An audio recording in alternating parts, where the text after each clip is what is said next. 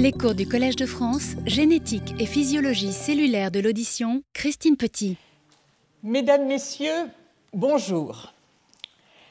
La fin du cours de la semaine passée a porté sur la machinerie de mécanotransduction auditive, machinerie qui convertit l'énergie acoustique des ondes sonores en un signal électrique et ceci aussi bien dans les cellules ciliées internes, véritables cellules sensorielles, que les cellules ciliées externes.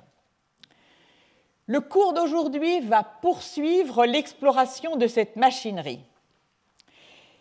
Il sera suivi de la conférence du professeur Christoph Schreiner de l'Institut Kavli de l'Université de Californie à San Francisco sur le thème de la plasticité du cortex auditif, de ses effets et de ses mécanismes.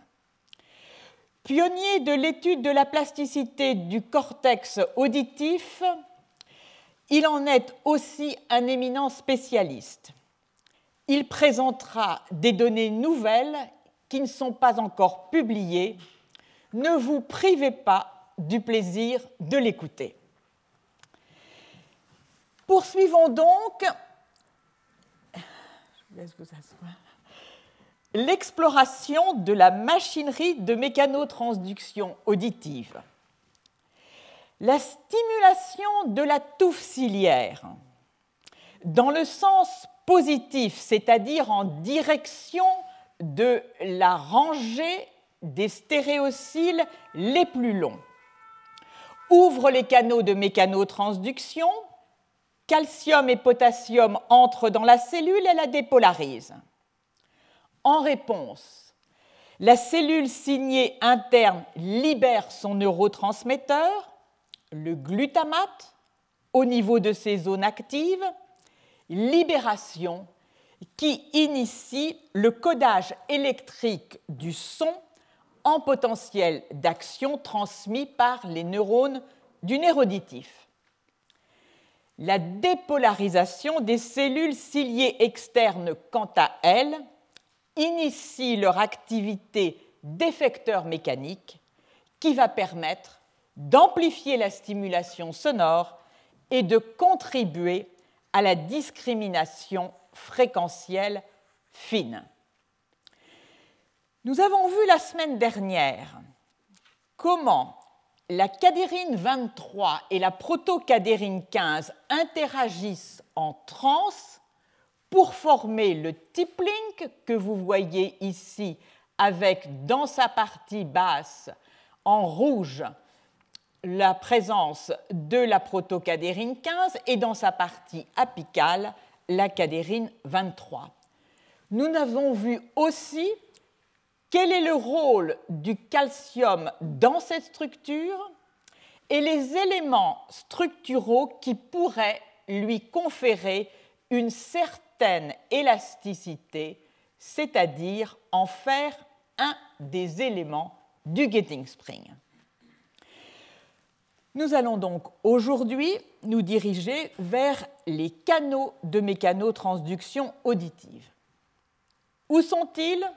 Combien sont-ils? Quelles sont leurs caractéristiques? J'introduirai la recherche du canal de mécanotransduction auditive par un bilan des connaissances actuelles sur les canaux ioniques activés mécaniquement. Leur identification s'est subitement accélérée au cours des dernières années et le mécanisme de leur activation a été découvert pour certains d'entre eux. Nous aborderons ensuite ce que l'on peut appeler la saga de la recherche du canal de mécanotransduction par un rappel de ces différentes étapes pour nous concentrer sur les protéines qui sont aujourd'hui proposées comme appartenant à ce canal de mécanotransduction auditive. Ou plus largement, au complexe moléculaire qui abrite ce canal. Où se situe le canal de mécanotransduction? À la base, à l'apex, du tippling ou aux deux extrémités? Pour répondre à cette question, en 1995, Winfried Denk, dans le laboratoire de David Coré, utilise la toute nouvelle microscopie biphotonique pour visualiser l'entrée du calcium dans les stéréocyles par un indicateur du calcium, et ceci avec une résolution de 400 nanomètres.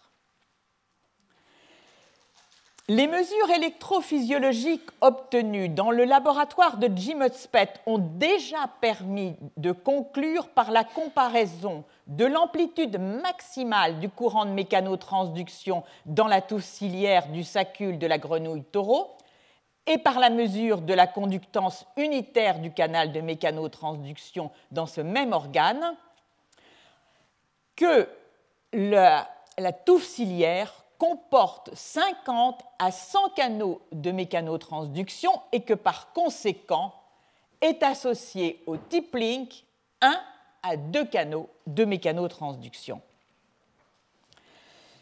Après avoir chargé, ici vous voyez le schéma, après avoir chargé une cellule sensorielle par un indicateur calcique via une pipette de patch, Denk et ses collaborateurs montrent qu'une augmentation rapide de la fluorescence calcique apparaît, qui a lieu au sommet des stéréocyles lorsque la touffe ciliaire est défléchie.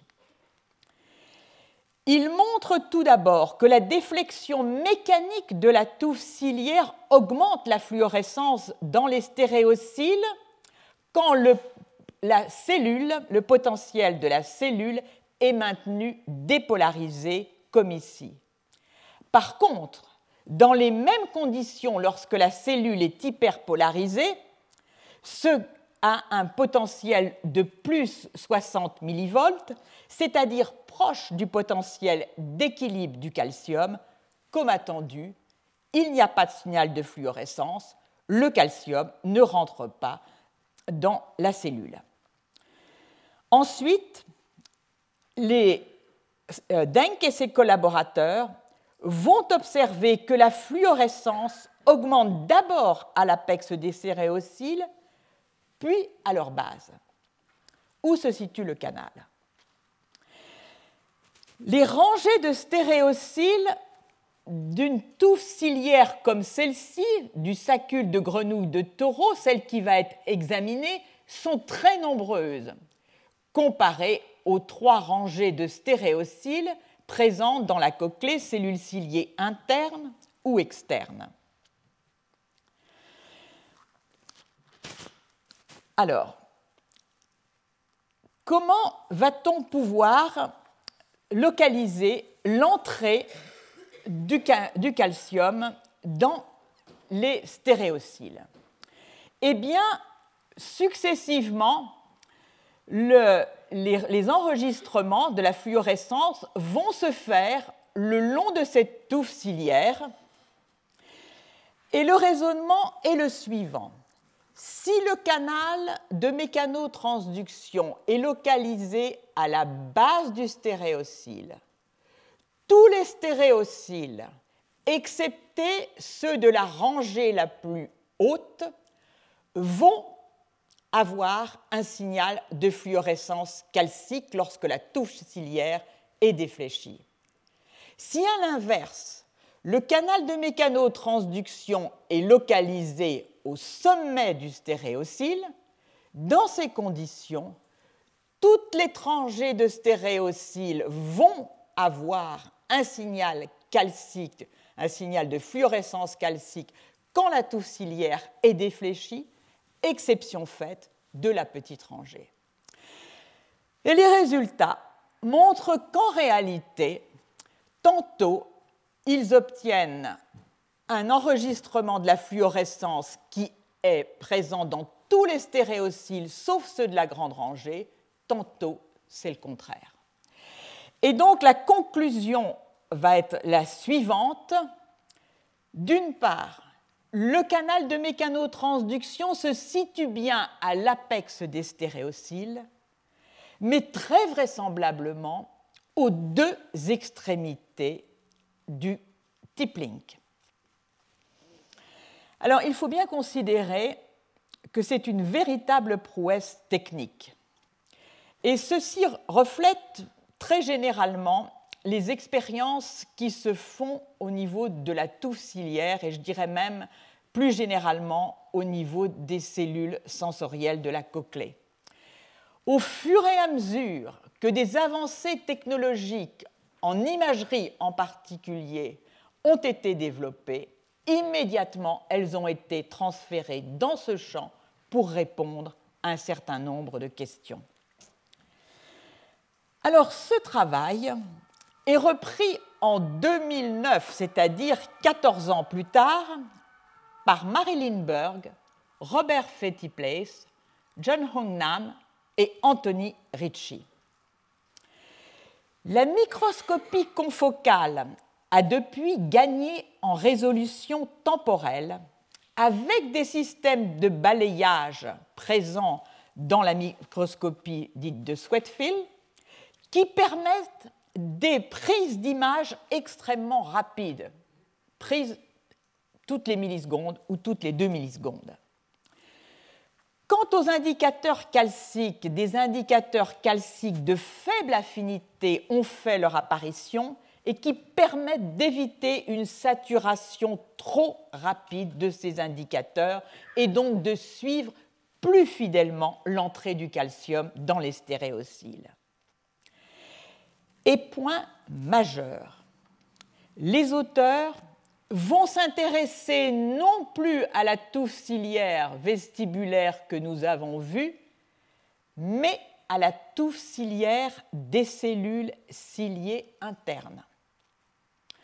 Le choix est extrêmement pertinent puisque le nombre des rangées est beaucoup plus faible, trois rangées seulement, et par ailleurs, la différence de hauteur entre la rangée la plus haute et la rangée moyenne est considérable.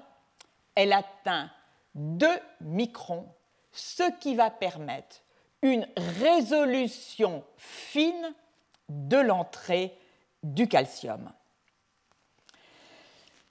Il va ainsi être plus aisé de distinguer ce qui se passe en particulier dans cette rangée haute des stéréocyles.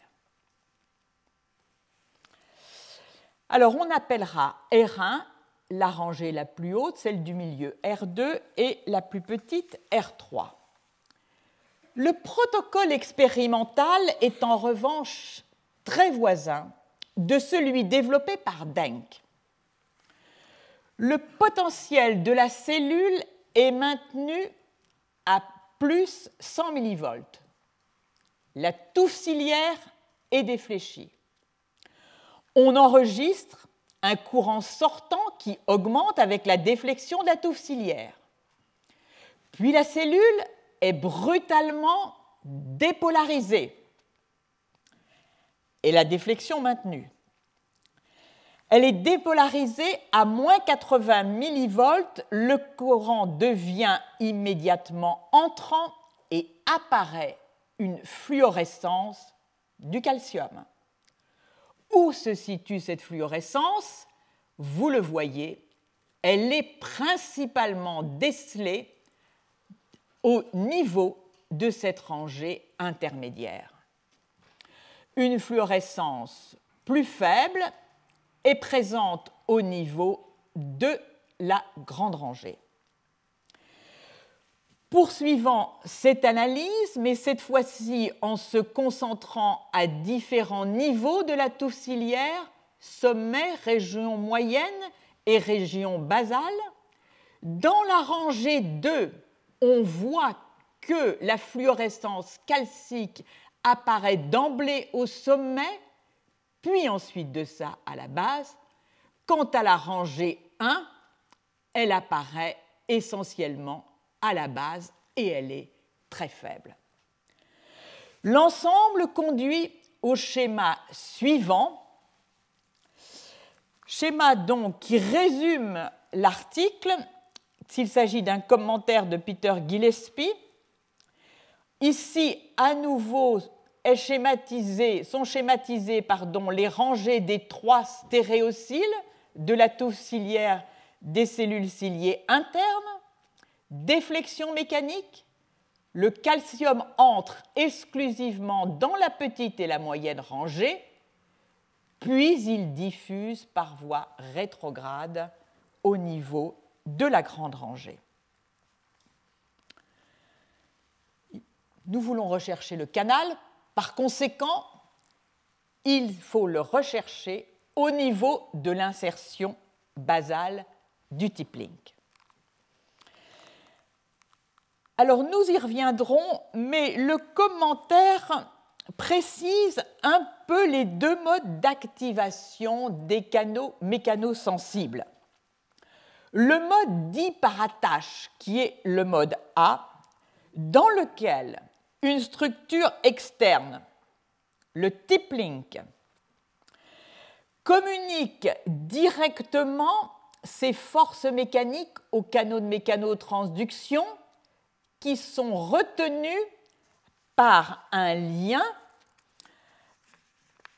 qui a contact avec le canal de mécanotransduction et qui lui fournit un ancrage au niveau du cytosquelette. Il existe des variantes de ce modèle. Dans le second modèle, l'ouverture du canal va se faire par l'étirement. Étirement que provoque la tension du tip link et qui modifie la courbure de la couche bilipidique. Et c'est ce changement membranaire qui va provoquer l'ouverture du canal. Ce modèle est basé sur le principe dit de force due aux lipides, abrégé en FFL, qui prend en considération le fait que les bicouches lipidiques développent des forces importantes et anisotropiques du fait de leurs propriétés génériques de viscoélasticité. Ces forces sont susceptibles d'influencer la conformation des protéines membranaires et notamment de provoquer ouverture ou fermeture d'un canal mécanosensible. Alors, le principe, le développement, du principe des forces liées aux lipides, ces dernières années, a connu un regain d'intérêt, en particulier par la démonstration que le seul canal mécanosensible dont l'existence avait a été prouvée il y a assez longtemps, eh bien, ce canal, lorsqu'il est exprimé dans une bicouche lipidique, lorsqu'il est inséré dans une bicouche lipidique, peut être activé directement. Et donc, a été progressivement posée la question de la pertinence quasi universelle de ce principe pour rendre compte des canaux membranaires mécanosensibles.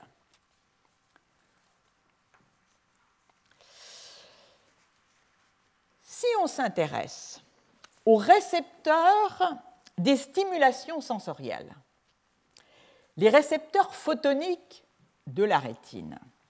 Les récepteurs aux petites molécules chimiques de l'air dans le système olfactif, tous figurés en rouge ici, ou les récepteurs au sucre, au sel, aux acides, aux substances amères et à l'umami qui signifie délicieux en japonais et qui définit une saveur très particulière qui est liée au glutamate.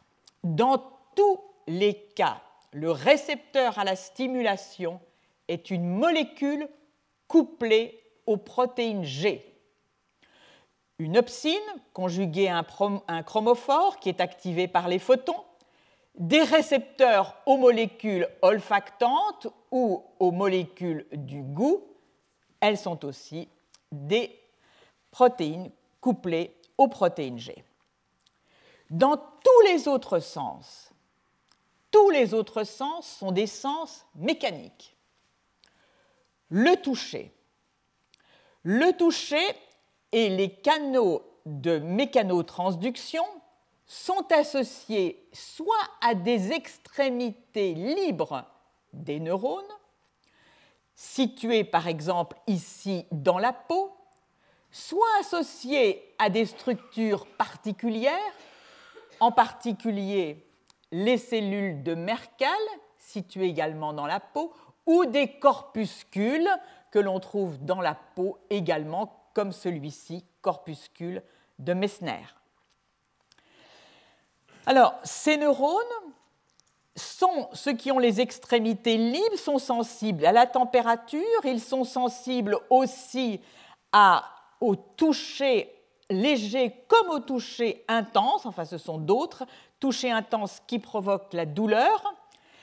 Et ici sont représentées les extrémités, leur extrémité terminale, lorsqu'il s'agit, pour, et il s'agit ici, des neurones qui répondent à bas seuil de stimulation.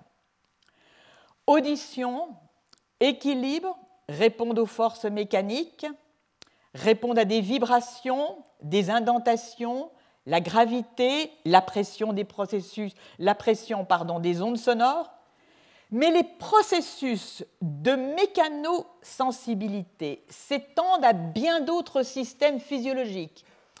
Le système cardiovasculaire, le système pulmonaire, où sont logés les détecteurs de pression, les barorécepteurs, les neurones aussi, dont, aujourd'hui un certain nombre de travaux mettent en évidence leur mécanosensibilité. Enfin, on peut dire que la quasi-totalité des cellules du corps détectent les forces mécaniques. Alors, sur quels éléments peut-on qualifier une protéine comme appartenant à un canal ionique mécanosensible, c'est-à-dire activé par les forces mécaniques. Elle doit être transmembranaire. Elle doit comporter au moins deux domaines transmembranaires. Elle doit être exprimée dans une cellule mécanosensible. Son absence par inactivation du gène correspondant doit abolir toute ou partie de, sa fonction présumée de la mécanosensibilité de la cellule sans que l'on puisse incriminer un rôle lié à la différenciation même de la cellule et donc un effet secondaire. Idéalement, et c'est là le point fort, son expression dans une... C'est volontaire. son expression, idéalement, merci, son expression dans une cellule autre doit conférer à cette cellule une mécanosensibilité.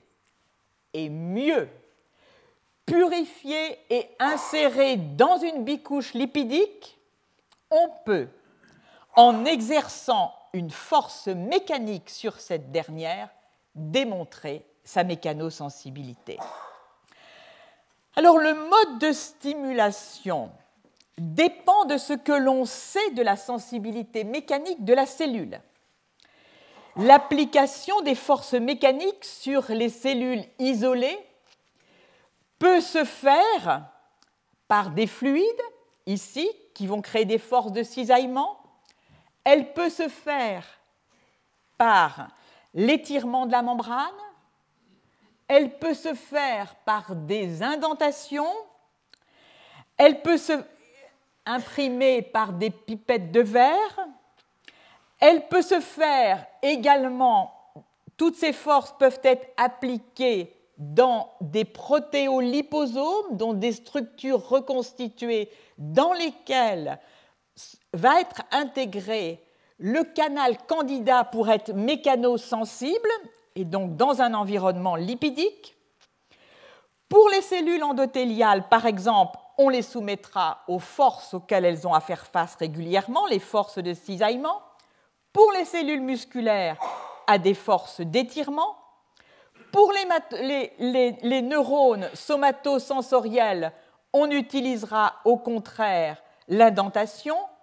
Pour la touffe ciliaire, on utilisera tantôt une pipette de verre, tantôt au contraire un flux liquidien qui va faire osciller la touffe ciliaire.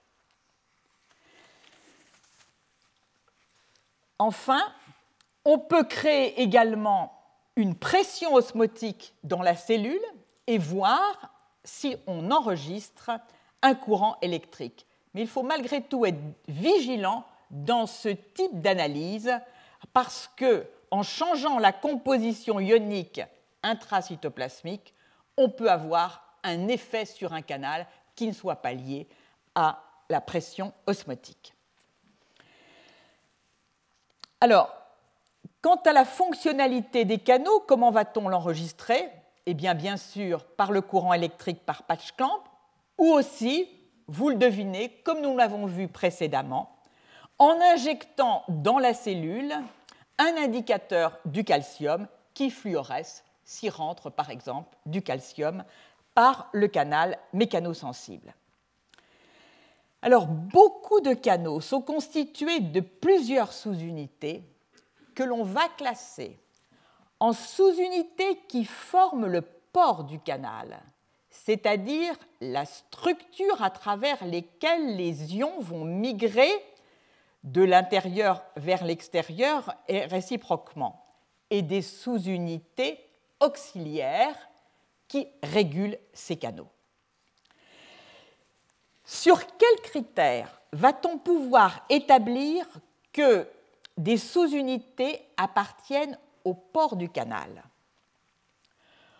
On peut prédire, c'est blanc, avec une probabilité plus ou moins forte la structure des domaines transmembranaires des protéines. Ces domaines sont candidats pour former le port du canal.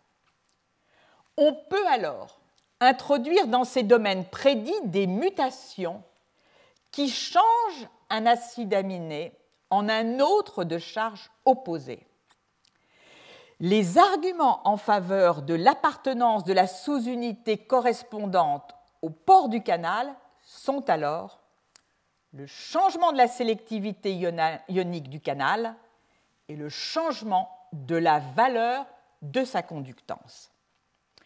Alors il arrive que des mutations à l'origine de maladies soient particulièrement éclairantes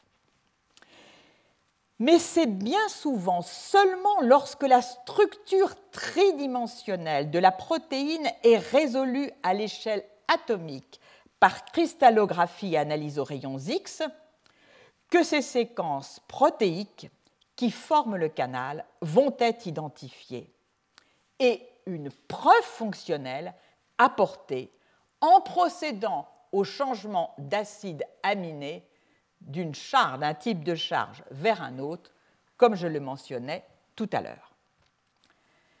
Il existe peu de canaux mécanosensibles pour lesquels l'ensemble des exigences qui viennent d'être énoncées les qualifient véritablement de mécanosensibles.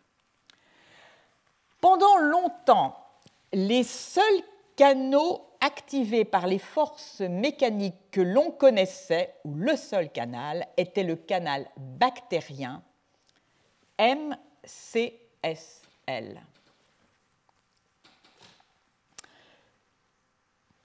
Puis, un canal a été identifié également, ou certains des composants, dans la réponse au toucher chez le nématode.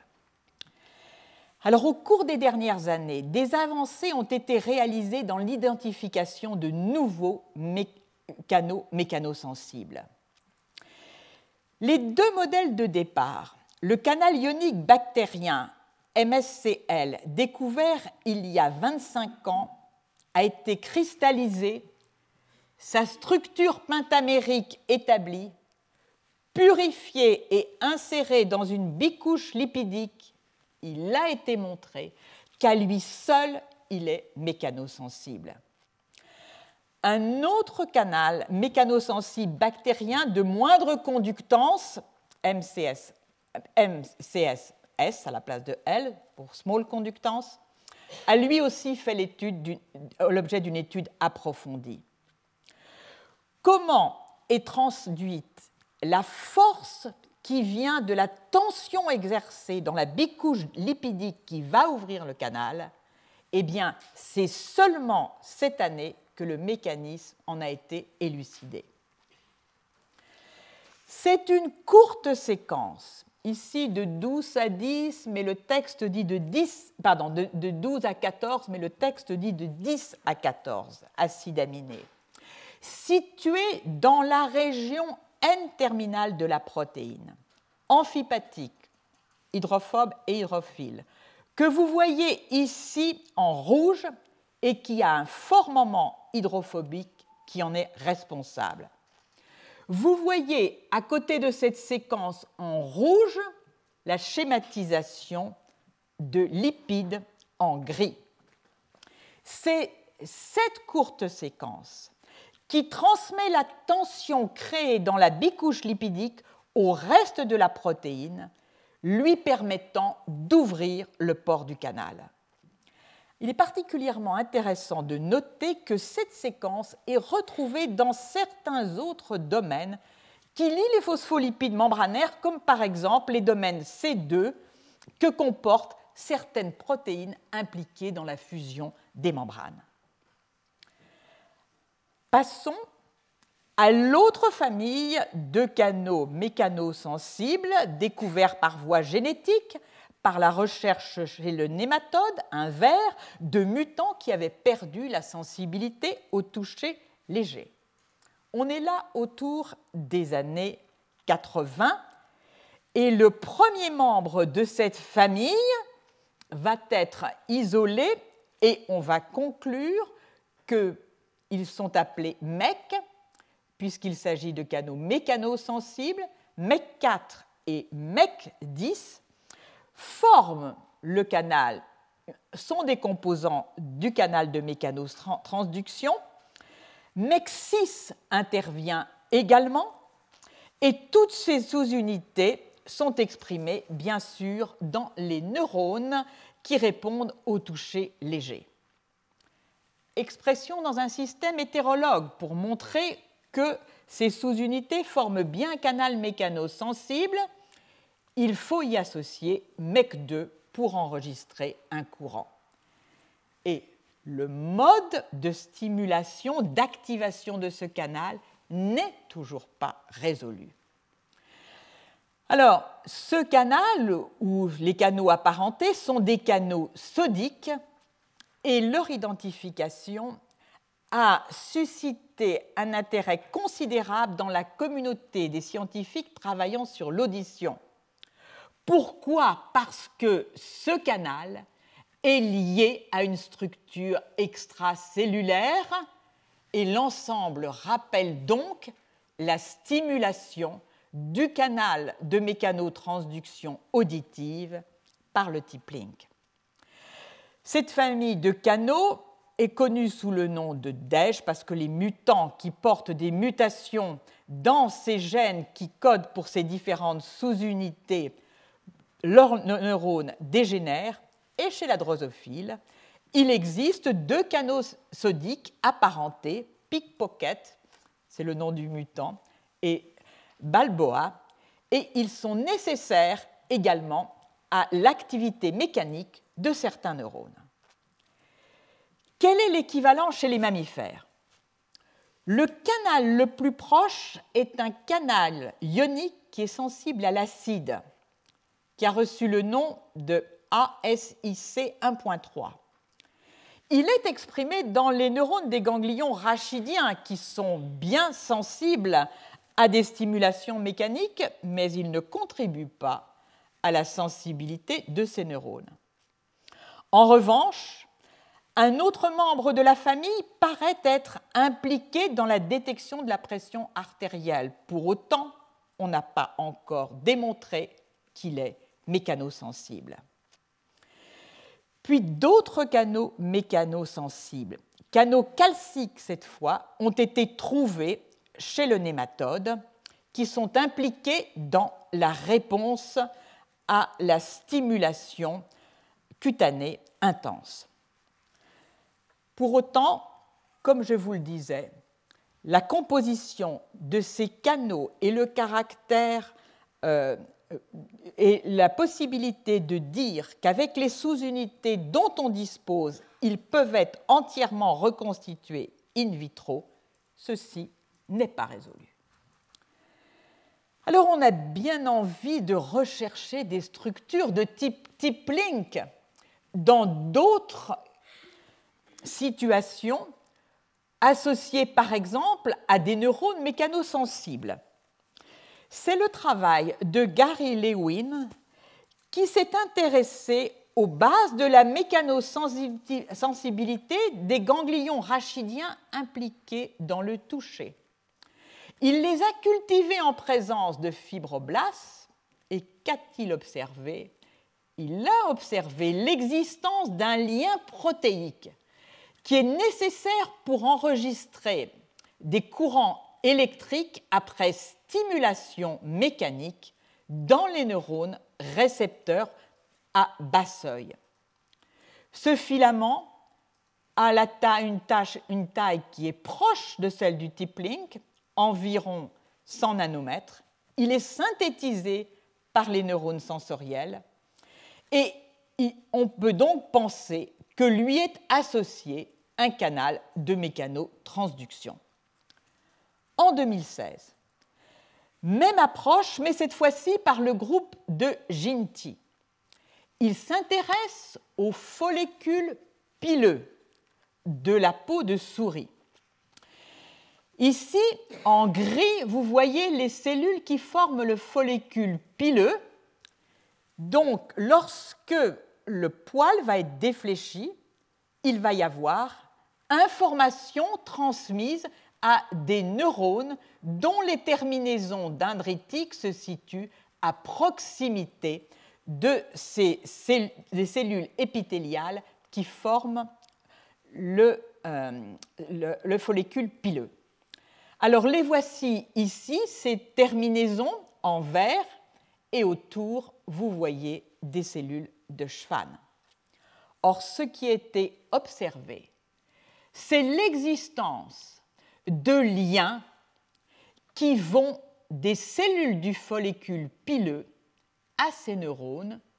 Les voyez-vous ici et là. Typiquement, des liens qui pourrait transmettre des tensions à un canal sensible aux forces mécaniques. C'est tout ce que l'on peut dire aujourd'hui de ces canaux dont la stimulation pourrait s'apparenter au modèle de la stimulation mise en œuvre au niveau de la mécanotransduction auditive. Alors je vous le disais, au cours des dernières années, de nouvelles classes de canaux mécanosensibles ont été découvertes. Ces classes, elles appartiennent à trois familles de protéines. la famille des protéines, c'est plutôt un sous-ensemble de la famille des canaux potassiques ensemble qui est connu sous le nom de K2P pour indiquer le fait qu'il forme un canal à deux pores. Ont été également découverts les molécules de la famille piezo qui forment des canaux mécanosensibles et on a pu démontrer la mécanosensitivité de certains canaux qui, appartiennent à la famille des TRP. Pour la famille des canaux potassiques à deux pores, Ils forment, qui sont mécanosensibles, ils forment une sous-classe particulière de canaux potassiques chez les mammifères, les trecs, 1, 2, et les tracs. Vous voyez ici les ions potassiques en vert et le pore formé par une hélice ici en orange et une autre en bleu. Les deux limitent ici d'un côté le canal, l'autre côté étant constitué par l'autre molécule, l'ensemble faisant une structure dimérique. Alors on connaît mal leurs fonctions, mais on sait qu'ils sont multimodaux. Ils répondent à une variété de stimulations, les forces mécaniques, bien sûr, mais aussi la température, l'acide arachidonique et d'autres acides gras insaturés. Ils répondent aux anesthésiques et au pH. Et lorsqu'ils sont insérés dans une membrane, ils sont directement activés par l'étirement membranaire ou la pression osmotique. Donc il s'agit véritablement de canaux pour lesquels on peut parler de mécanosensibilité. Sensibilité. La deuxième classe. Alors si je prends le soin de décrire toutes ces classes, c'est que lorsque l'on recherche le canal de mécanotransduction auditive, il va falloir appliquer l'ensemble des critères qui permettent d'établir que l'on a véritablement affaire à un canal mécanosensible. Et c'est donc cette démarche qui a été suivie qui doit être mise en œuvre au niveau de l'audition. Les piezo. Pour l'essentiel, les conclusions sur ces canaux correspondent aux travaux du groupe de Patapoutian.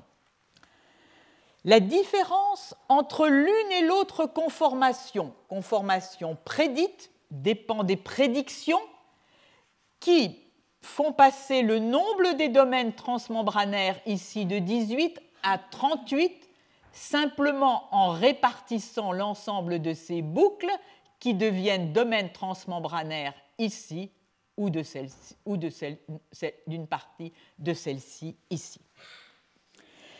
Ces deux protéines, piezo 1 et piezo 2, forment des structures oligomériques et nous verrons que seul contribue au port du canal cette région C-terminale, ceci a été démontré, qui a en réalité une large boucle extracellulaire qui forme la structure extracellulaire que vous voyez ici, tandis que l'ensemble des autres boucles est impliqué dans la mécanosensibilité.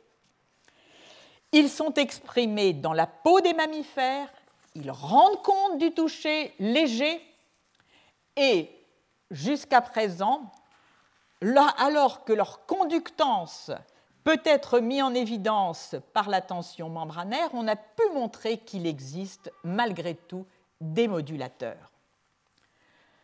Je passe maintenant.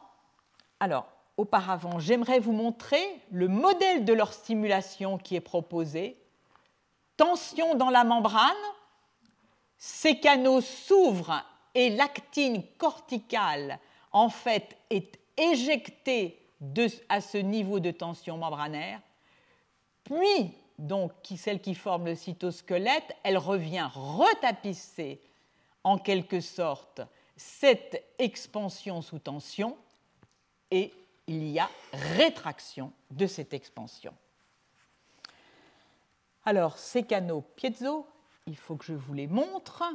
Les piezo, en particulier le piezo 2 ici en bleu, rend compte de la réponse au toucher léger, comme je le disais, à bas seuil.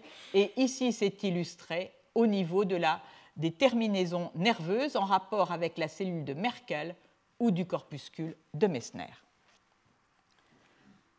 Nous allons maintenant à la troisième classe de canaux ou plutôt à une troisième classe de canaux qui comportent des canaux mécanosensibles. Donc retenez que pour les canaux potassiques, c'est une sous-classe qui est mécanosensible, TREC 1, TREC 2 et TRAC, que pour les piezo, on n'en a que deux, mais les deux semblent être mécanosensibles, et que pour les TRP, c'est une très large famille dont seuls certains sont mécanosensibles. Les prédictions indiquent qu'il comporte six domaines transmembranaires avec une boucle ici qui replonge dans la membrane entre les domaines transmembranaires 5 et 6. Les TRP, TRP ce qui signifie euh, une réponse de potentiel qui est transitoire, ils se divisent en sept catégories qui contiennent un ou deux membres. Ils forment des tétramères et cette structure tétramérique va conduire à des canaux.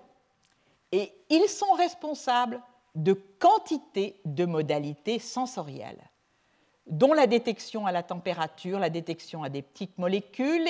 Ils sont présents chez le nématode, ils sont présents chez la mouche.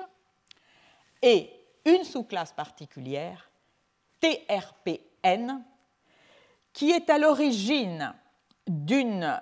Euh, lorsque le, membre NOMC est délété à l'origine de la perte du toucher léger chez la larve de drosophile, a été également impliqué dans la réponse de l'organe auditif, l'organe de Johnston, chez la drosophile. Sa mécanosensibilité, la base de sa mécanosensibilité, on la connaît du moins en partie. Il ne semble pas être directement activable par la tension membranaire, mais intervient une série de répétitions anchyrines situées dans sa région N-terminale qui sont en contact avec les microtubules, donc s'ancrent sur un support rigide, et ces répétitions anchyrines ont une certaine élasticité, ce qui va conduire à contrôler l'ouverture et la fermeture de ce canal. Au total, on peut dire, alors nous, sommes là chez la, drosophile, on peut dire que chez les vertébrés, on ne connaît que des canaux mécanosensibles ouverts à, ce jour, ouverts par les mouvements des lipides membranaires lorsque une courbure dans la membrane est insérée. C'est le cas des piezo, c'est le cas des canaux potassiques K2P et leur mode d'activation est donc semblable au canal bactérien MSCL. On gardera cependant à l'esprit les filaments connectés aux neurones mécanosensibles dans la peau que je vous ai montré tout à l'heure et qui pourrait transférer des forces mécaniques à des canaux ioniques. Et on gardera aussi en tête que, bien sûr, la liste des canaux mécanosensibles chez les vertébrés est loin d'être complète.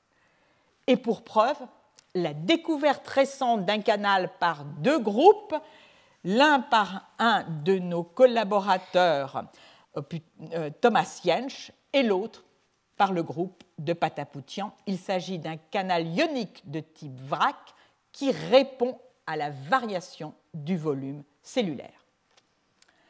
Alors maintenant, il nous faut aller à la recherche du canal de mécanotransduction. Canal cationique, qui a une affinité maximale pour les cations divalents pour le calcium. Sa conductance est considérable, 180 picosiemens pour les cellules ciliées internes, 60 à 110 pour les cellules ciliées externes, avec une conductance qui est plus importante à la base de la cochlée, où les cellules répondent aux hautes fréquences qu'à l'apex. Son activation est extrêmement rapide et elle dépend de la présence du tippling qui transfère la tension liées à la stimulation sonore. Le port du canal. Le port du canal, eh bien, le port du canal, il a été caractérisé, on connaît un certain nombre de bloqueurs de ce canal, des polycations, des peptides basiques et également un composé fluorescent, le FM1 43 ou la dihydrostreptomycine, qui peuvent d'ailleurs traverser le canal. Nous revenons donc ici sur cette figure où l'on voit le tip-link avec sa densité en micro, sur cette euh, image de microscopie électronique à transmission à la base et à l'apex. Le canal doit donc se trouver ici.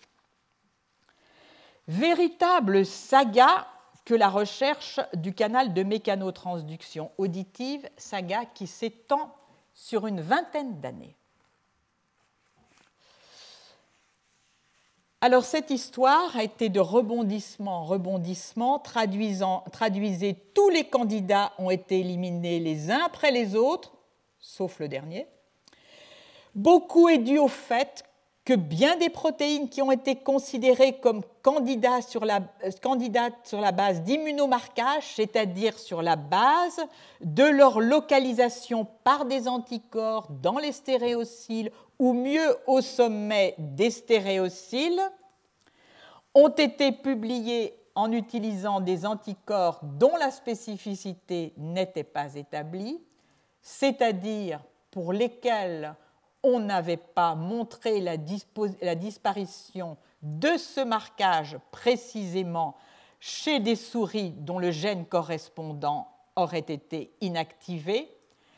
S'y ajoute aussi que l'inactivation même de ces gènes n'avait pas été réalisée, c'est-à-dire que la preuve de la contribution de cette protéine à la fonction auditive n'avait pas été apportée recherche très compétitive compte tenu de l'enjeu, elle a longtemps autorisé la publication de ces candidats dans des journaux à très fort impact facteur au mépris des preuves d'exigences expérimentales normalement requises. Nous le verrons plus loin, la recherche du canal a commencé à prendre un autre tour quand on s'est appuyé sur les gènes responsables de surdité. Alors, de cette saga, en voici un aperçu. C'est d'abord le TRPN, découvert chez la drosophile comme ayant un rôle important dans la transduction auditive de l'organe sensoriel, l'organe sensoriel, l'organe de Johnston, qui a concentré toutes les énergies. Il est mécanosensible quand il est exprimé dans un système hétérologue. Déconvenu, ce gène n'est pas conservé chez les mammifères. Les TRP ont alors le vent en poupe. On passe à TRP-A1. Sur la base d'un immunomarquage et de quelques données physiologiques que je ne détaillerai pas, il est proposé pour être le canal de mécanotransduction. L'inactivation du gène correspondant va trancher en montrant que d'une part, l'immunolocalisation était erronée, le marquage avec ce même anticorps persiste alors que le gène est inactivé, les souris mutantes ne sont pas sourdes et finalement, c'est un canal, comme tous les TRP, impliqué dans une perception sensorielle, pas la perception auditive, la perception du froid et de l'irritation cutanée. Puis ce fut le tour d'un autre TRP, TRP ML3. Alors si je mentionne chacun de ces, euh, de ces candidats, c'est que vous allez le voir, certains demeurent malgré tout euh, assez intéressants. C'est le cas de TRPML3 qui code pour la mucolipine 3. Il est muté chez un mutant de souris, c'est déjà mieux, Viritine Wadler, dont l'audition et les fonctions vestibulaires sont atteintes. Les touffes ciliaires de ces mutants se désorganisent progressivement et le courant de mécanotransduction est réduit. Doute ensuite. Ce canal se révèle un des canaux des endosomes et des lysosomes. Et parce qu'il est sensible au pH, il pourrait réguler en particulier l'endocytose. Son statut est complexe car exprimé dans un système cellulaire hétérologue, il forme bien un canal calcique. Et lorsque la mutation observée chez la souris mutante atteinte de déficit auditif Verritin-Wadler est introduite, il est constitutivement activé. Plus, il est activé, mais malgré tout, les souris ne présentent des atteintes auditives que pour les hautes fréquences. Et enfin, on va le trouver situé à la base des stéréociles. Ceci ne permet pas définitivement d'écarter son implication dans certaines cellules sensorielles et donc on doit continuer à le considérer comme étant potentiellement impliqué à un, un niveau ou à un autre dans la mécanotransduction auditive. Passons à TRP6. Il est devenu candidat parce qu'il est mécanosensible et est proche le canal TRPC3. Donc directement ont été doublement inactivés TRPC3 et TRPC6, tous deux exprimés dans les cellules sensorielles auditives, et quand l'un et l'autre de ces canaux sont inactivés, il y a bien une perte de l'audition seulement dans les cellules ciliées externes de la base de la cochlée. Alors on sait aujourd'hui que ce canal est impliqué dans l'homéostasie calcique des cellules et après tout, si en raison de cette perturbation, en raison de cette perturbation de l'homéostasie calcique, on pourrait comprendre que les cellules de la base de la cochlée qui répondent aux hautes fréquences et qui sont les plus sollicitées donc en termes métaboliques est une sensibilité accrue aux surcharges calciques. C'est dans c'est dans ce cadre que je viens de brosser qu'entre en scène en 2011 TMC1, une protéine qui comporte six domaines transmembranaires. Alors TMC1, vous la voyez ici. C'est le produit de l'un des huit gènes de la famille des TMC. Je vais prendre le parti de me concentrer sur cette protéine, non pas parce que la démonstration est aujourd'hui apportée qu'elle constitue le port du canal de mécanotransduction, mais parce que les deux autres candidats TMHS et alors, TMHS est également euh, nommé HLFPL5 et TMI1 pour molécule transmembranaire de l'oreille interne. Pour ces deux autres protéines, on dispose d'éléments moins convaincants. En revanche, on peut dire que ces trois molécules transmembranaires appartiennent bien à la machinerie de mécano transduction basale. Mais il faut bien comprendre que seul le déchiffrage de cette machinerie à l'échelle moléculaire et en réalité atomique permettra véritablement d'élucider comment ce canal est activé. En effet, alors, on peut tirer parti malgré tout de quelques éléments qui sont les éléments d'interaction entre ces diverses protéines et entre autres avec le type. Pour autant, nous l'avons vu, rien ne dit que la stimulation du canal de mécanotransduction emprunte strictement un chemin protéique depuis le type jusqu'au canal de mécanotransduction. Les deux cas que j'illustrais tout à l'heure, les seuls qui sont connus aujourd'hui chez les vertébrés pour être mécanosensibles, les canaux potassiques de type DP et piezo, sont stimulés directement par les phospholipides. Donc, on doit, dans l'approche de ce candidat canal, garder cette autre possibilité en tête. Un autre élément qui est attendu du déchiffrage de, ce canal, c'est de comprendre pourquoi la conductance élémentaire du canal de mécanotransduction varie dans les cellules ciliées externes en fonction de la fréquence à laquelle elles répondent préférentiellement.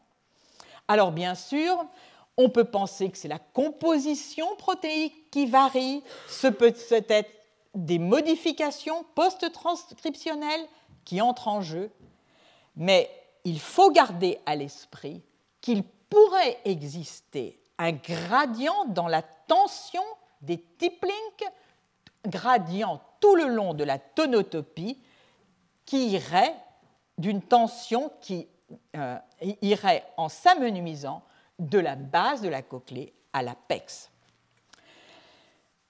Alors jusqu'ici, toutes les molécules que j'ai discutées lors du cours précédent et qui forment la partie haute de la machinerie de mécanotransduction et le tip-link sont codées par des gènes qui sont défectueux dans le syndrome de Usher de type 1. Rien ne dit que celle-ci, CYP2, n'appartient pas aussi à ce complexe apical. Avec le déchiffrage génétique de la machinerie moléculaire euh, basale, ce sont des gènes dont aucun n'est responsable du syndrome de Usher que nous allons voir, mais ils sont tous responsables de surdité isolée. Alors, bien sûr, ce qui va nous intéresser pour chacune de ces molécules, c'est sont-elles ou non liées à ce tipling, donc à la partie cytoplasmique de la protocadérine 15. Là où les cadérines classiques dans leur région intracytoplasmique se lient à des caténines, bêta-caténines et P120 qui vont les ponter au cytosquelette, la protocadérine 15, comme d'ailleurs la cadérine 23, ne possèdent pas dans leur région intracytoplasmique de liaison à ces caténines. En revanche, elles ont, et ici c'est montré pour la protocadérine 15, une séquence consensus pour se fixer à des domaines PDZ. Pour la protocadérine 15, le gène code pour trois isoformes dites CD1, CD2, CD3, dont la région extracellulaire est la même, mais qui diffère dans, leur région intracytoplasmique. Pour autant, elles portent immédiatement après le domaine transmembranaire une petite région commune, ici en bleu, puis au-delà, leurs séquences divergent. Alors, il nous fallait d'abord identifier à quel, est l'isoforme ou quelles sont les isoformes qui composent le canal, pardon, qui composent la partie basse du link. Dans un travail précédent, il avait été montré, mais le travail était restreint à la période développementale, par voie génétique, que ces différentes isoformes étaient interchangeables. Nous avons repris ce travail en nous intéressant à la machinerie de mécanotransduction à un stade mature. Après avoir mis en évidence que l'isoforme CD2 était bien exprimée dans les touffes ciliaires de, des cellules sensorielles à un stade mature et présente à la base du tiplink, nous avons procédé à une inactivation conditionnelle qui inactivait exclusivement la partie de l'isoforme CD2, sa partie intracytoplasmique, laissant persister CD1 et CD3. L'inactivation était conditionnelle dans le sens où elle survenait en période postnatale, ce qui permettait de nous affranchir de toutes les malformations de la touffe ciliaire qu'engendre en particulier la perte de l'isoforme CD2. Vous voyez que dans cette inactivation conditionnelle, la touffe ciliaire se forme absolument normalement. Quid de l'audition? Eh bien, le seuil, les souris sont sourdes profondes et on n'enregistre pas de réponse des, des potentiels microphoniques. En conséquence, on peut dire que en perdant la forme CD2 de la protocadérine 15, on a d'une part perdu le type link et dans cette forme conditionnelle à un stade mature et perdu l'audition. Est-ce que l'on peut extrapoler à l'homme Si on peut extrapoler à l'homme, pour extrapoler à l'homme, il faut mettre en évidence chez des patients qui ne sont atteints que de surdité profonde une mutation est située dans la région du gène qui code pour la partie intracytoplasmique de l'isoforme CD2. C'est ce que nous avons trouvé dans deux familles, une qui, comme je vous l'ai mentionné, euh, nous a été, euh, euh, provient du travail effectué par certains de nos collaborateurs autour du bassin méditerranéen et ici en Algérie, dans cette famille, sur un des allèles, on trouve une mutation qui est strictement localisée au niveau de cette région CD2. Et ici, il s'agit d'un cas isolé provenant d'une, un cas, il est, seul, provenant d'une famille qui a consulté à l'hôpital Necker. À nouveau, le patient est sourd profond, il n'a pas d'atteinte visuelle ni atteinte vestibulaire, semble-t-il, et euh, la mutation affecte exclusivement le domaine CD2. Donc, on met en évidence par ces expériences une maturation de la machinerie de mécanotransduction en termes moléculaires. Durant le développement, les isoformes de la protocadérine 15 peuvent se remplacer l'une l'autre à un stade mature, c'est terminé, l'isoforme CD2 doit être présente. Alors, nous allons maintenant voir les éléments sur lesquels on va pouvoir apprécier le fait qu'un candidat appartient ou non à la machinerie de mécanotransduction auditive, voire forme le port du canal. Il appartient à la machinerie de mécanotransduction. Pour, euh, euh, valider cette proposition, la protéine doit être détectée au sommet des stéréocyles de la petite et de la moyenne rangée, et la délétion du gène correspondant doit conduire à une perte partielle ou totale de la mécanotransduction. Elle forme le canal. Son absence doit conduire à une perte totale de la mécanotransduction et autre exigence, il faut pouvoir qualifier cette protéine comme mécanosensible, comme nous l'avons vu précédemment. Alors jusqu'à présent, je vous ai parlé de la détection de la mécanosensibilité par déflexion de la touffe ciliaire, ici par un jet de liquide oscillant, et l'enregistrement d'un courant en regard de la déflexion positive. Eh bien, la recherche du canal de mécanotransduction s'est singulièrement compliquée par le fait qu'un groupe, celui de Robert Fettiplace, a mis en évidence chez chacun des trois gènes candidats pour coder pour des protéines appartenant à cette machinerie de mécanotransduction, le fait que la déflexion dans le sens positif était altérée, mais que l'on pouvait mettre en revanche en évidence un courant lorsque la touffe était défléchie dans le sens négatif. Dans le sens positif, comme je vous le disais tout à l'heure, le courant est enregistré lors de la déflexion dans le sens positif.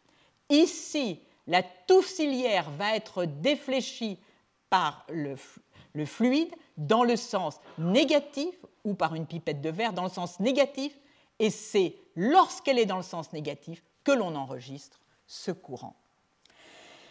Alors, ceci a donc jeté le doute sur toutes les protéines candidates. Puisqu'en défléchissant la touffe ciliaire, on pouvait encore enregistrer un courant de mécanotransduction, vraisemblablement, ces protéines qui étaient manquantes n'appartenaient pas à la machinerie de mécanotransduction. Alors ça, c'est dit brièvement, mais il y avait un certain nombre d'arguments expérimentaux à l'appui. Le premier, on avait bien affaire à un canal cationique, un canal qui avait une, sélectivité ionique préférentielle pour le calcium, un canal qui était bloqué par euh, la dihydrostreptomycine. Et donc les arguments se sont pendant un temps accumulés pour dire le canal que l'on peut enregistrer en défléchissant la, la touffe du côté négatif est bien le canal de mécanotransduction qui normalement se trouve à l'apex des stéréocyles et toutes ces protéines ont pour rôle en quelque sorte de conduire ou de maintenir le canal à l'apex des stéréocyles. Alors, le temps passant, et le temps passant, en fait, je vais faire référence à une publication qui vient de paraître il y a une dizaine de jours. L'ensemble s'est brutalement illuminé. Brutalement illuminé parce que ce courant qui s'enregistre en défléchissant la touffe dans le sens négatif a pu être rapporté un composant particulier. Avant cela, progressivement, en caractérisant le courant lié à la déflexion de la touffe ciliaire dans le sens négatif, on s'était aperçu que ce courant était rarement présent dans les cellules ciliées internes, mais robuste dans les cellules ciliées externes. Que la conductance du canal n'était pas absolument identique à la conductance du canal de mécanotransduction auditive et que la sélectivité ionique n'était pas tout à fait la même. Donc petit à petit, on a commencé à se poser la question de l'identité du canal de mécanotransduction à l'apex des stéréocyles et d'un canal mécanosensible à la base. L'affaire est maintenant réglée. Elle est réglée de la façon suivante. Je vais accélérer un peu. Le canal en question, c'est piezo 2 que j'ai introduit tout à l'heure. Il est situé à la base des stéréocyles ou juste à l'arrière de la touffe ciliaire. Quand ce canal est délété, on n'enregistre pas de courant chez les mutants pour chacun des trois euh, gènes qui codent pour les protéines candidates du canal. De plus, il avait été montré que chez la souris normale. Lorsqu'on rompt le type link, c'est-à-dire lorsqu'on supprime la mécanotransduction, la vraie, la sensorielle, on peut encore enregistrer une mécanotransduction basale inverse. L'explication est là, il existe un canal, un canal de type piezo 2, à la base des stéréocyles. Donc, on va pouvoir maintenant éliminer tous les arguments qui jetaient le doute sur les trois protéines précédentes. Alors, il faut bien mesurer à quelle vitesse vont les choses et à quelle vitesse elles s'intègrent les unes par rapport aux autres. Je n'aurais sûrement pas présenté ce, courant dit de, de transduction inverse de la même façon il y a un mois. Et nous aurions dû discuter la persistance de ce courant qui semblait invalider les trois molécules responsables de surdité que nous allons voir et qui sont sans doute impliquées dans la machinerie de, euh, basale de la mécanotransduction. Alors ici, vous voyez le courant que l'on enregistre donc euh, chez, euh, les, ce, courant qui, quand on met du BAPTA, on va donc on rompt le type link, on l'enregistre chez le contrôle et on ne l'enregistre pas chez les mutants délétés pour piezo 1 et piezo 2, mais il n'y a que piezo 2 qui soit exprimé. Donc le schéma qui est proposé est le suivant. Le calcium rentre par le canal de mécanotransduction et il a été montré par ces chercheurs qu'ils contrôlent l'ouverture et la fermeture de piezo 2. Prenons ces molécules. La première que nous allons voir comme candidate, c'est TMHS, puis nous verrons TMIE, puis nous verrons TMC1. TMHS, isolé en 2012 par le groupe d'Ulrich-Müller. Excellent candidat. Excellent candidat, on peut, en l'exprimant après dans des cellules sensorielles euh, au sein d'un neuroépithélium, transfecté par, un, par, par électroporation, qui vont exprimer ce canal, pardon, pardon, cette molécule couplée à une protéine fluorescente, la GFP, on voit qu'il se localise au sommet de la petite et la moyenne rangée. Très bon candidat sur la localisation. les souris dont le gène qui code pour TMHS est inactivé, c'est très intéressant. Les stéréocyles ont des tailles très variables le type link est perdu dans les deux tiers des euh, stéréocyles. La mécanotransduction est très largement abolie. Sa sensibilité est perturbée. Le temps d'activation du canal, ici en gris versus les contrôles en noir, est allongé. Le temps également de sa désactivation l'est sa conductance élémentaire est abaissée, tout indique donc que l'on a affaire à une protéine qui appartient bien à la machinerie de mécanotransduction et au canal. Sauf que, en 2015, trois ans plus tard, Robert Fetty-Place s'intéresse aux mutants qui sont délétés pour cette protéine TMHS, autrement appelée euh, LHFPFL5, et il s'intéresse à la présence de TMC1 chez ces mutants. Et il constate qu'avec un anticorps, il ne peut pas révéler la présence de TMC1 ici.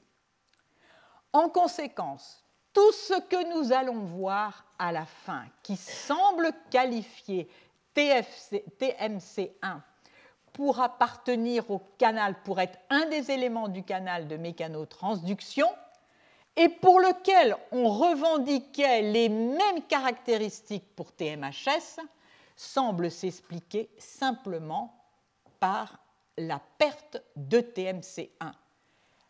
On peut l'expliquer ainsi parce que la perte de TMC1, elle, n'entraîne pas la perte de TMHS. Donc vous voyez la vitesse à laquelle euh, il faut, euh, on est amené à reconsidérer les différents candidats. Autre candidat, TMIE. TMIE, une molécule transmembranaire de l'oreille interne. Délétée, elle conduit à une surdité profonde. Lorsqu'elle est absente, le link se maintient. La mécanotransduction est totalement abolie. On peut montrer qu'elle interagit directement avec l'isoforme CD2 de la protocadérine 15, ce qui en fait un excellent candidat.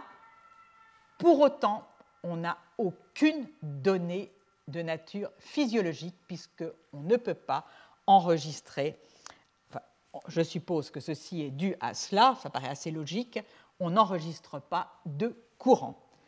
Il faut donc garder TMIE comme un candidat intéressant, même si aujourd'hui on n'a pas été capable de montrer sur des arguments électrophysiologiques son implication. Alors maintenant, j'aimerais me consacrer quelques instants aux molécules qui codent pour les molécules, pardon, aux gènes qui codent pour les molécules TMC1 et TMC2. En 2002, TMC1 était identifié comme responsable d'une surdité récessive chez l'homme et d'une surdité dominante. De plus, deux mutants étaient isolés chez la souris, l'un pour lequel on avait affaire à une, surdité récessive et l'autre dominante qui a été appelée Beethoven. Or, pour des raisons encore inexpliquées aujourd'hui, l'hypothèse que TMC1 puisse être un composant du canal de mécanotransduction avait bien été testée, mais écartée. il faut bien dire que c'est le mérite du groupe de Griffiths d'avoir persisté dans cette voie, voie qui va consister à considérer les TMC comme pouvant être des molécules impliquées dans la formation du canal de mécanotransduction. Il persiste, fort de l'observation qui avait été rapportée, de l'expression d'un autre membre de la famille des TMC, TMC2, dans les cellules sensorielles. Et il va procéder à la double inactivation de TMC1, TMC2 chez la souris. Alors, il procède donc à cette double inactivation. Vous voyez ici l'expression, la cinétique d'expression de TMC1 et de TMC2 dans la cochlée. L'expression de TMC1 démarre un peu après celle de TMC2, mais ensuite de ça, celle de TMC1 euh, persiste alors que celle de TMC2 s'effondre. Alors, un des éléments qui a rendu cette étude particulièrement difficile est l'expression transitoire de TMC2. C'est-à-dire que chez les mutants TMC1, initialement, on ne trouvait pas d'anomalie de la mécanotransduction parce que l'expression transitoire de TMC2 venait en quelque sorte cacher le rôle crucial de TMC1 en compensant pour la perte de TMC1 chez les mutants TMC1. Chez ces doubles mutants, le type link persiste. Il a été possible de montrer que la mécanotransduction chez le double mutant est totalement abolie et qu'elle est également perturbée lorsque TMC1, ici, est délété ou lorsque TMC1 est délété et une copie de TMC2 aussi. Chez les doubles mutants, autre preuve de l'absence de mécanotransduction, le FM143 qui rentre dans les cellules et les rend fluorescentes lorsque le canal de mécanotransduction est actif, on ne détecte plus de signal de fluorescence. C'est ce double mutant. Il manque la démonstration de la localisation de TMC2. Elle va être apportée dans un premier temps par l'expression d'une protéine recombinante TMC2 associée à une, une, séquence qui code pour une protéine fluorescente. Malgré tout, compte tenu de tout l'historique que j'ai mentionné, la conclusion de ces auteurs sera particulièrement prudente. Ils proposent que TMC1, TMC2 appartiennent à la, sont essentiels pour la mécanotransduction auditive et appartiennent sans doute donc au canal ou à son environnement. Alors ensuite de ça, d'autres éléments ont été rapportés qui sont des indicateurs de la fonction canal de TMC1, TMC2. Selon que TMC1 ou TMC2 est absent, la conductance élémentaire du canal n'est pas la même et la sélectivité ionique n'est pas la même non plus.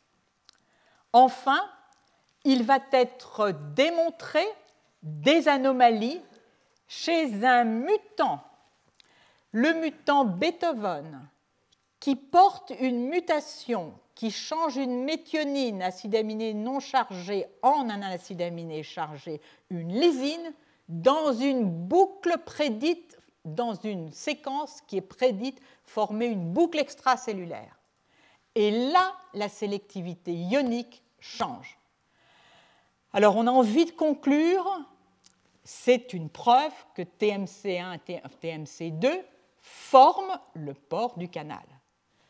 Seulement, vous, pourriez le constater en lisant euh, euh, cette littérature assez abondante, les échanges d'arguments sont extrêmement forts entre les différents groupes et il va être opposé à cette conclusion le fait que si la séquence prédite pour l'instant de TMC2 est bien la bonne, c'est-à-dire si on a bien prédit les domaines transmembranaires au bon endroit, la mutation Beethoven est en extracellulaire et donc elle ne peut que contrôler en quelque sorte l'entrée des ions calcium dans le canal. Puis on oppose également deux cas de façon répétitive dans lesquelles on a longtemps cru qu'une sous-unité appartenait à un canal ionique, puis on s'est aperçu qu'en réalité, il s'agissait de sous-unités associées au canal. C'est-à-dire qu'on ne peut pas simplement définir une sous-unité associée au canal comme n'affectant pas la conductance élémentaire du canal. Il y a des exceptions. Alors, voyons maintenant ce qui a véritablement emporté la conviction de la localisation de TMC1, TMC2 à l'apex des stéréocyles. Ce sont des expériences extrêmement élégantes dans lesquelles on a utilisé ce que l'on appelle des chromosomes bactériens artificiels, grandes séquences d'ADN qui comportent donc à la fois toutes les régions régulatrices d'amont pour TMC1 et pour TMC2. Et au niveau de TMC1, on a inséré une séquence qui code pour une protéine qui fluoresce en rouge et au niveau de TMC2, le contraire. Une, protéine pardon, qui, qui va fluorescer en vert. Et on va voir des points verts et rouges au sommet des stéréocyles. Vous voyez ici les rouges pour TMC1, Vous voyez ici, pour TMC2, c'est encore plus spectaculaire, les points sont à moins de 30 nanomètres l'un de l'autre, ce qui signifie que TMC1 et TMC2 peuvent de fait former ensemble un canal. Alors, j'en viens aux critiques parce qu'il n'y a pas de démonstration formelle que TMC1 et TMC2 forment bien le canal de mécanotransduction. Les critiques, quelles sont-elles? Aucune fonction canal n'a été à ce jour mise en évidence pour une famille de TMC chez les mammifères. Oui et non. Chez le nématode, initialement, il a été rapporté que l'homologue de TMC1 était médié la sensibilité au sodium dans certains neurones. Pas de chance, ces expériences n'ont jamais pu être reproduites. Passons aux mammifères. Pour TMC6 et TMC8, ils sont localisés dans le réticulum endoplasmique, d'où le fait qu'il était absolument impératif de démontrer que les TMC1 et TMC2 étaient bien localisés en apical, d'accord, et pas dans des organelles. Alors, ce qui est intéressant, c'est qu'ils sont tous deux associés à un transporteur du zinc qu'ils activent. Et TMC8 libérerait le zinc, permettrait de libérer le calcium et le zinc présents dans le réticulum endoplasmique.